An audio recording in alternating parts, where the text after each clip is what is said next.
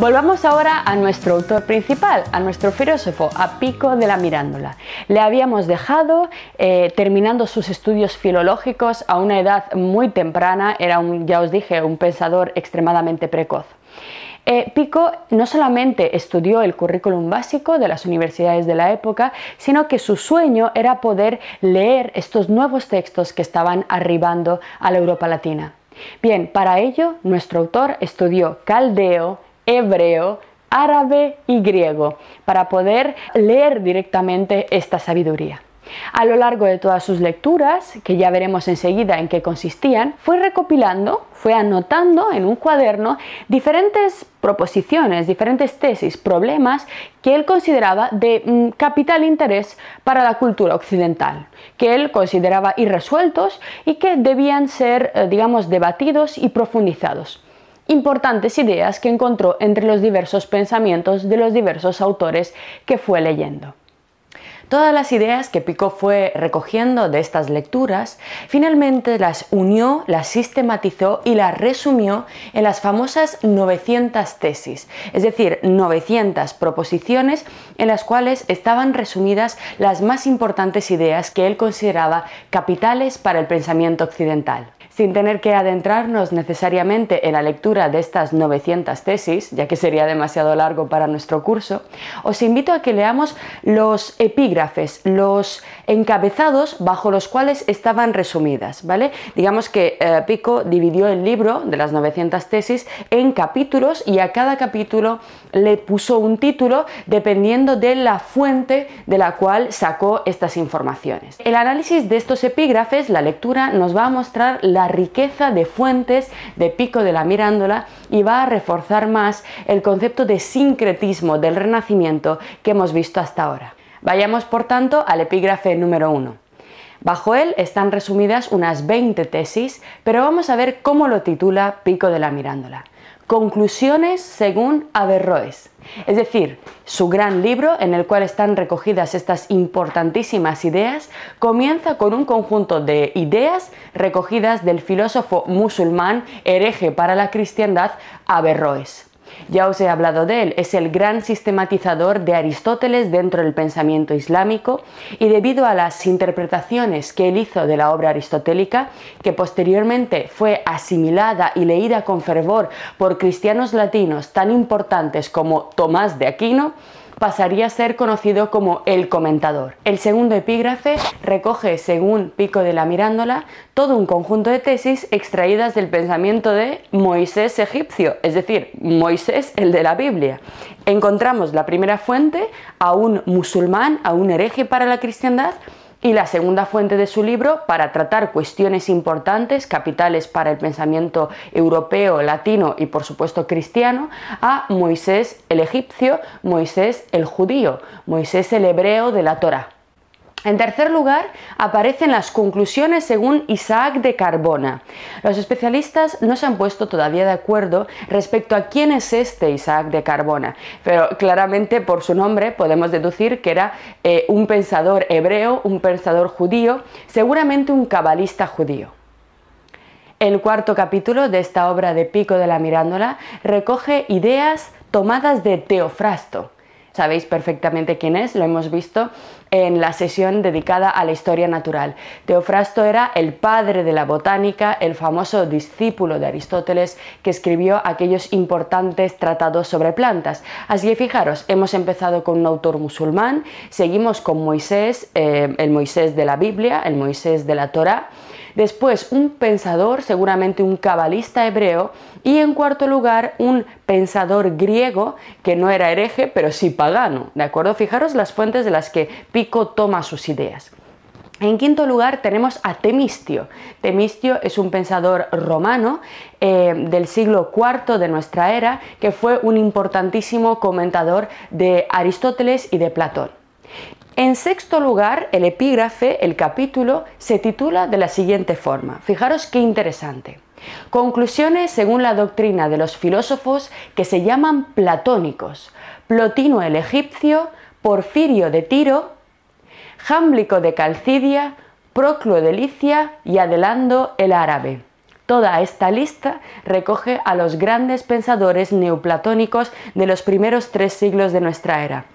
Así que encontramos una nueva mezcla, el platonismo dentro de las fuentes que Pico de la Mirándola considera que tengan que ser analizadas para hallar la verdad acerca de las cosas.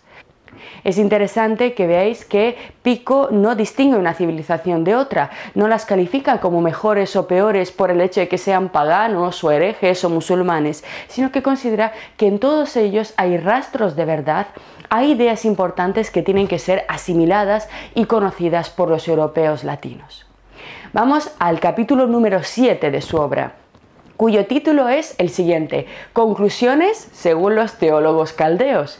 Por supuesto, aparece en la obra de Pico los importantes textos que hemos visto en la primera parte de nuestro curso, los oráculos caldeos, que al igual que el resto de renacentistas, Pico de la Mirándola consideraba completamente auténticos. Así que a este acervo cultural, formado por los pensadores musulmanes, hebreos, cristianos, eh, romanos como Temistio, pero también griegos, se unen los teólogos eh, caldeos, los teólogos babilonios. Fijaros, teólogos, es decir, estudiosos de las divinidades babilonias, también tienen que ser conocidos por los cristianos y analizados, porque en su pensamiento puede haber ideas importantes para nosotros.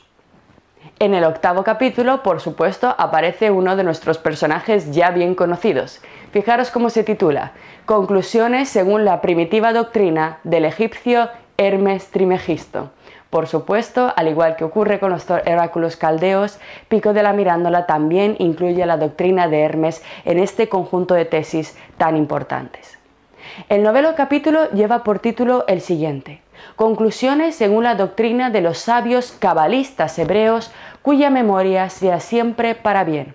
Ahí está, aparece la cábala hebrea, que es esa práctica de interpretación de los textos sagrados mediante códigos numéricos bajo el pensamiento de que de algún modo el texto revelado por Dios en la Torá, al reflejar directamente las ideas divinas, eh, tiene codificada en su propia redacción gramatical eh, y fonética todo un conjunto de verdades. Los cabalistas ofrecían un valor a cada una de las letras del alfabeto hebreo y calculaban estos cabalistas, como os digo, que nacieron en el Renacimiento, no solamente fueron judíos, sino que hallamos también la misma tendencia dentro del pensamiento cristiano. Y el propio Pipco de la Mirándola fue uno de los primeros cabalistas cristianos, es decir, que empezaron eh, a, interpretar los textos sagrados según estos principios de numerología y codificación. Si os fijáis, la Cábala que interpreta el texto de la Biblia como un texto que tiene un componente matemático, ¿no? que tiene un trasfondo matemático que debemos calcular, tiene una inspiración también claramente pitagórica. Los pitagóricos era aquella escuela de filosofía griega que habían propuesto por primera vez en Occidente la idea de que la naturaleza está conformada mediante reglas matemático-geométricas. Los cabalistas hebreos son mm, renacentistas y en el renacimiento, como ya os he dicho, tiene un grandísimo peso el pensamiento neoplatónico y pitagórico. Así que la propia cábala judía tiene influjos pitagóricos en su seno. El capítulo número 10 de este libro en el que se recogían las 900 tesis de Pico de la Mirándora lleva por título Conclusiones mágicas según propia opinión. Fijaros, de pronto Pico ya no habla constantemente de autoridades antiguas o de otras fuentes, sino que se pone a sí mismo como un referente interesante para la consideración de determinados problemas. De alguna forma, este hecho representa muy bien el nuevo espíritu del Renacimiento, en el cual, como vimos en el caso de la Revolución Científica, no solamente tienen importancia las antiguas autoridades, ya veis que hay una reverencia absoluta la verdad descubierta por los antiguos, sino que empieza a tener también importancia la opinión de cada individuo, la visión que tiene cada persona acerca del mundo, que empieza a ser relevante, es decir, cualquiera, incluso alguien que no es Moisés el egipcio o Platón o Plotino, puede ofrecer alguna visión interesante, puede enriquecer nuestro conocimiento de la realidad. El individuo moderno, con esa confianza en sí mismo, empieza a aparecer precisamente en la obra de Pico de la Mirándola. El capítulo número 11 de su gran obra recibe este título, Conclusiones según propia opinión sobre el modo de entender los himnos de Orfeo según la magia, esto es, la sabiduría secreta de las cosas divinas y naturales, encontrada primeramente por mí en ellos. Fijaros, este enunciado un poco más largo que los demás también nos hace eh, ver la presencia de todo lo que hemos visto en las clases anteriores. En primer lugar, encontramos los himnos de Orfeo, esos conjuntos de textos que ya sabéis eran falsificaciones de los eh, primeros dos, dos, tres siglos de nuestra era y que llegaron a manos de los renacentistas como verdaderas obras antiquísimas. Pero dice Pico, la sabiduría secreta de las cosas divinas. Ahí está, según Pico de la Mirándola, lo que habría en este tipo de textos sería un conocimiento secreto, es decir, reservado para unos pocos y secreto porque está codificado, hay que hacer un esfuerzo interpretativo, incluso de tipo cabalístico de estos textos. Y esta sabiduría ¿Sobre qué trata? Sobre cosas divinas, sobre cosas eternas, sobre verdades respecto a cómo está configurando el mundo por los dioses o, en el caso de Pico, que era cristiano, por Dios. Fijaros esta mezcla, ¿no? En la que se incorporan al pensamiento eh, latino eh, ideas procedentes de los politeísmos antiguos que casan eh, dentro de su mentalidad perfectamente con el monoteísmo cristiano. Es como si ellos no vieran ningún tipo de fricción entre estas cosas. Además, el enunciado termina diciendo que son em, cuestiones encontradas primeramente por mí en ellos. Esto también es un rasgo típicamente renacentista y moderno. Pico no solamente es un seguidor y un intérprete, sino se quiere mostrar a sí mismo como un pensador original, que ha descubierto, que ha innovado, que ha visto cosas que nadie había visto antes. Finalmente, el último capítulo, bajo el cual se subsumen las 900 tesis de Giovanni Pico de la Mirándola, lleva por título el siguiente conclusiones cabalísticas, según propia opinión, que confirman, atentos, grandemente la religión cristiana a partir de los fundamentos de la religión de los hebreos. Este enunciado es muy importante porque refleja de modo claro la intención de Pico de la Mirándola. Conclusiones cabalísticas, es decir, conclusiones extraídas a partir de un estudio filológico e interpretativo de los textos que además implica eh, este principio numerológico codicológico. ¿no? Eh, eh, la cábala nos dice que hay que investigar los textos más allá de su apariencia. No basta con leerlos, sino aplicar unas técnicas específicas para poder sacar de esos textos la verdad la misma cosa que harán los científicos respecto de la naturaleza. No basta con observar sin más a la naturaleza, sino que la naturaleza, que es el libro el libro en el que Dios también expresa sus ideas, lo dirá Galileo, como vamos a ver a continuación, tiene que ser estudiado y analizado con precisión, desde cerca y aplicando unos métodos específicos que, como bien sabéis, también en la Revolución Moderna serán métodos matemáticos. La idea del análisis matemático de la realidad partirá de la idea del análisis numerológico y matemático de los textos sagrados, aunque os parezca sorprendente. Lo vamos a ver a continuación con Galileo. Pero eh, fijaros, Pico de la Mirándola añade lo siguiente. Son conclusiones cabalísticas según propia opinión, es decir, Pico quiere subrayar el hecho de que estas cuestiones las ha encontrado él, no otro, ¿vale? Él tiene la primacía de este descubrimiento, pero que buscan lo siguiente, que confirman la religión cristiana a partir de los fundamentos de la religión de los hebreos. Este será la gran intención de Pico de la Mirándola, mostrar cómo el cristianismo bebe de todas las fuentes que hemos visto hasta ahora. Es decir, está fundamentada sobre la religión hebraica, que es la anterior, algo que más o menos esta pretensión la conocemos todos, pero que a su vez la religión hebraica toma de las fuentes que hemos visto en las clases anteriores, los egipcios, los caldeos, los babilonios, y además se nutre con todo el pensamiento griego, latino e incluso árabe.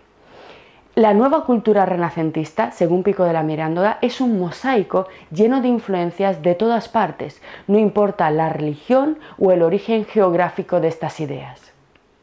Pero, ¿qué pretendía hacer Pico con estas proposiciones o tesis recogidas en sus estudios? Fijaros, La intención de la redacción de este libro, clasificado en estos 12 capítulos que nosotros hemos visto, era nada más y nada menos que demostrar que el cristianismo era el punto de convergencia de las tradiciones culturales, religiosas, filosóficas y teológicas de las culturas más diversas que nosotros hemos visto a lo largo del curso.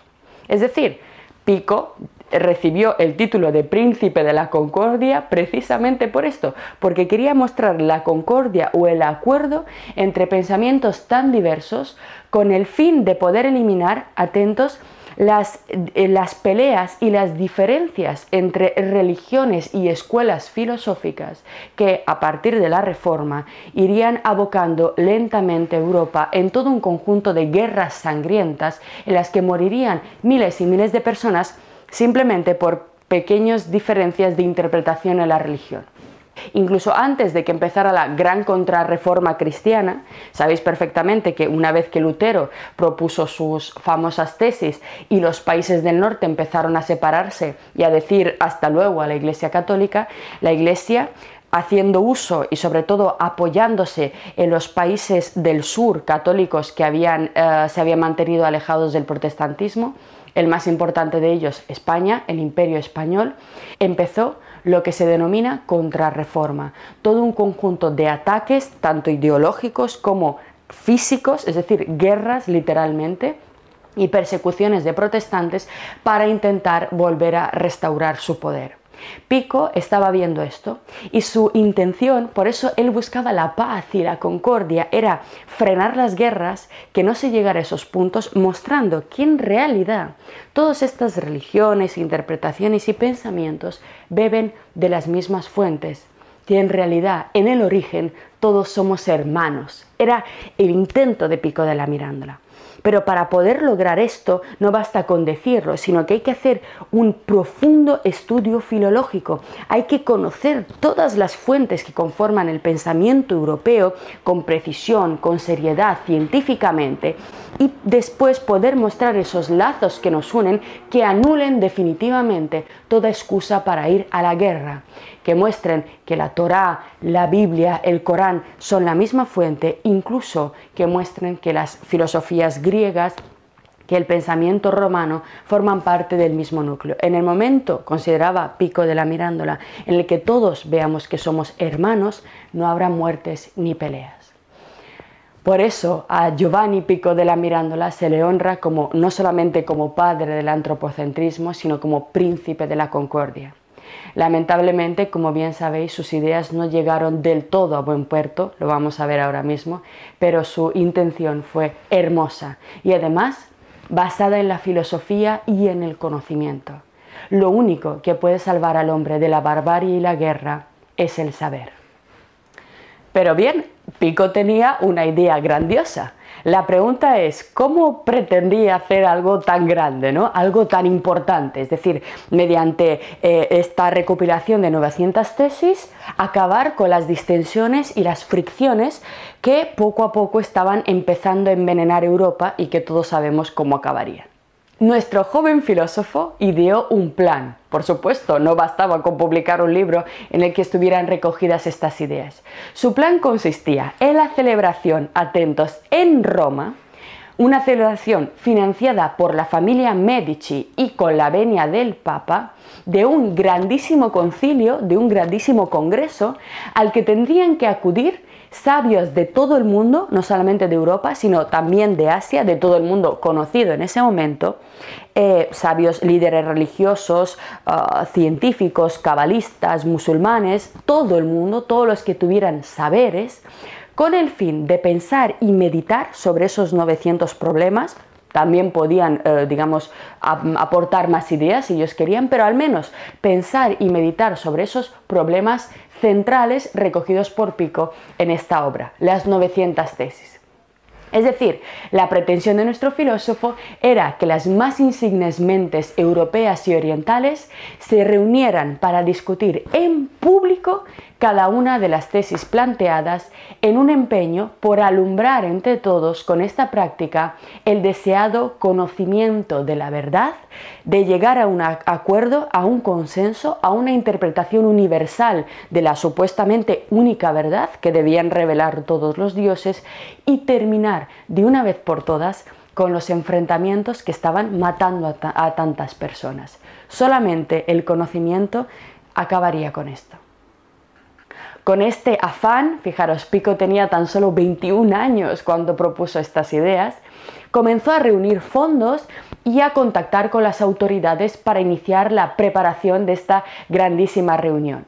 Sabemos que inicialmente el Papa le dio su aprobación y la familia Medici estuvo de acuerdo eh, para ayudar a financiar este maravilloso proyecto, ¿vale? Imaginaros, un mega congreso en el que incluso en nuestros días, ¿no? Se reunieran las personas más inteligentes, más sabias de todas las ramas y llegáramos por fin a un acuerdo, no solamente desde el punto de vista religioso, sino también científico, que mm, aliviara, digamos, este peso, estas tensiones que vivimos y que realmente no tienen sentido no puede ser que la gente muera por interpretaciones del Corán, suníes, chiíes, musulmanes, palestinos.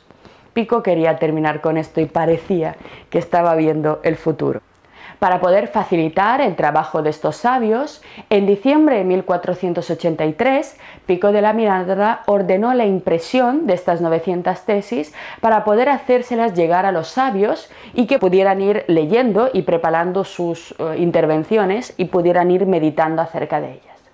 Entre tanto, además, fijaros qué bonito, nuestro joven filósofo empezó a redactar, a preparar el discurso que él pensaba leer en la inauguración de este gran concilio. ¿no? Pico pensaba, una vez que los hubiera reunidos a todos, pues claro, la ceremonia de apertura quería leer un texto en el cual les agradeciera su presencia y además explicar el objetivo, qué era lo que se iba a buscar en ese gran concilio de sabios.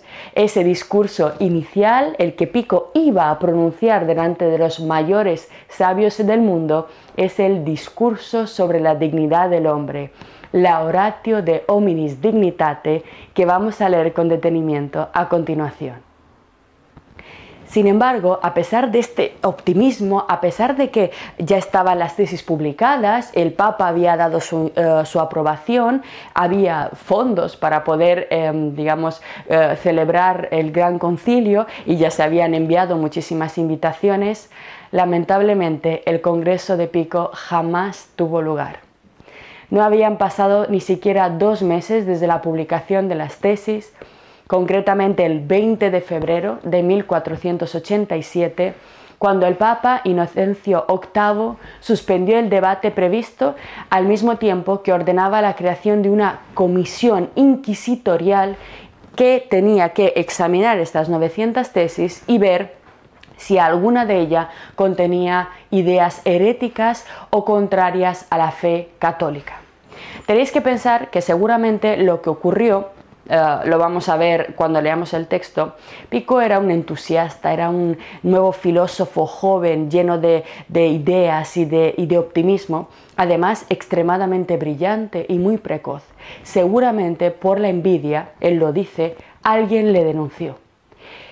En otro momento de la historia, quizá esta denuncia no hubiera llegado a ningún puerto y no hubiera tenido ningún efecto. Sin embargo, tenemos que recordar todo lo que estaba viviendo la Iglesia Católica en estos momentos. Lo hemos visto en la primera clase, por eso era tan importante. La pérdida de poder institucional de la Iglesia Católica, que por diferentes factores, la peste, la reforma protestante, la Donatio Constantini, estaba perdiendo su justificación, hacía que, digamos, estuvieran muy, muy sensibles a cualquier tipo de contenido que pudiera poner en duda las bases doctrinales de la Iglesia de ese momento. Es decir, la reforma estaba cerca, estaba ya bulliendo en Europa y los papas católicos no querían ningún tipo de aventura intelectual.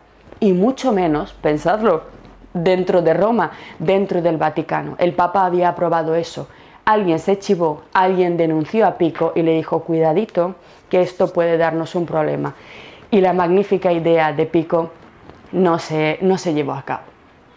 Tres semanas más tarde, las 900 tesis presentadas por Pico de la Mirándola y ya publicadas fueron encontradas heréticas. Al menos 13 de estos puntos fueron condenados y considerados heréticos por los teólogos que analizaron estas tesis. A lo largo del año eh, que siguió a la publicación de las tesis, se sucedieron contra Pico todo tipo de prohibiciones, apologías, bulas, acusaciones y tribunales de inquisición contra él. A partir de ese momento nuestro filósofo ya no pudo hacer nada, simplemente recibió una y otra vez diversos golpes por parte de la Iglesia. Apenas transcurridos 12 meses tras la publicación de sus 900 tesis, en enero de 1488 Pico trató de huir de Roma para salir de toda esa locura de acusaciones, ya veis que él no pretendía nada de eso, eh, ya os digo, huyendo de Roma fue apresado y encarcelado en el Vaticano. Los últimos años de la vida de Pico de la Mirándola transcurrieron de vuelta a Italia porque el Papa Inocencio VIII finalmente mm, aceptó que Pico se marchara con los Medici. Es decir, la familia Medici em, actuó como intermediario entre el Papa y Pico y salvó a su joven miembro de la Academia Florentina y se lo llevaron con ellos. Le dijeron al Papa, no te preocupes, se queda con nosotros en arresto domiciliario, ya no va a publicar nada, ya no va a hacer nada. Así que le permitieron, eh, le sacaron de la cárcel del Vaticano y se pudo marchar a Florencia con ellos. El 25 de julio de 1492, un año bastante importante para la historia de Europa, el Papa Inocencio VIII falleció. Esto abría una puerta de esperanza para Pico. Quizá el nuevo Papa pudiera escuchar sus peticiones, quizá el nuevo Papa quisiera organizar ese gran congreso. El trono de San Pedro pasó a ser ocupado entonces por Rodrigo Borgia, efectivamente. La familia Borgia, la familia española de papas que pasarían a la historia por su decadencia, subió al trono del Vaticano bajo el nombre de Alejandro VI. Y oh, sorpresa, Alejandro VI liberó a Pico de la Mirándola de la cárcel. Sin embargo, solo un año y medio después, Pico moriría envenenado por arsénico. Lo que acabas de ver es solo un pequeño fragmento de nuestro curso. Si quieres disfrutarlo en su totalidad y descubrir muchos otros cursos, también de historia de la ciencia y de historia del arte, visita nuestra web anamilecam.com. Y recuerda, este proyecto solo es posible gracias a nuestro programa de microfinanciación. Si quieres apoyarnos, conviértete en uno de nuestros micromecenas en Patreon. Desde solo un euro al mes nos ayudarás activamente a seguir difundiendo la cultura. Gracias.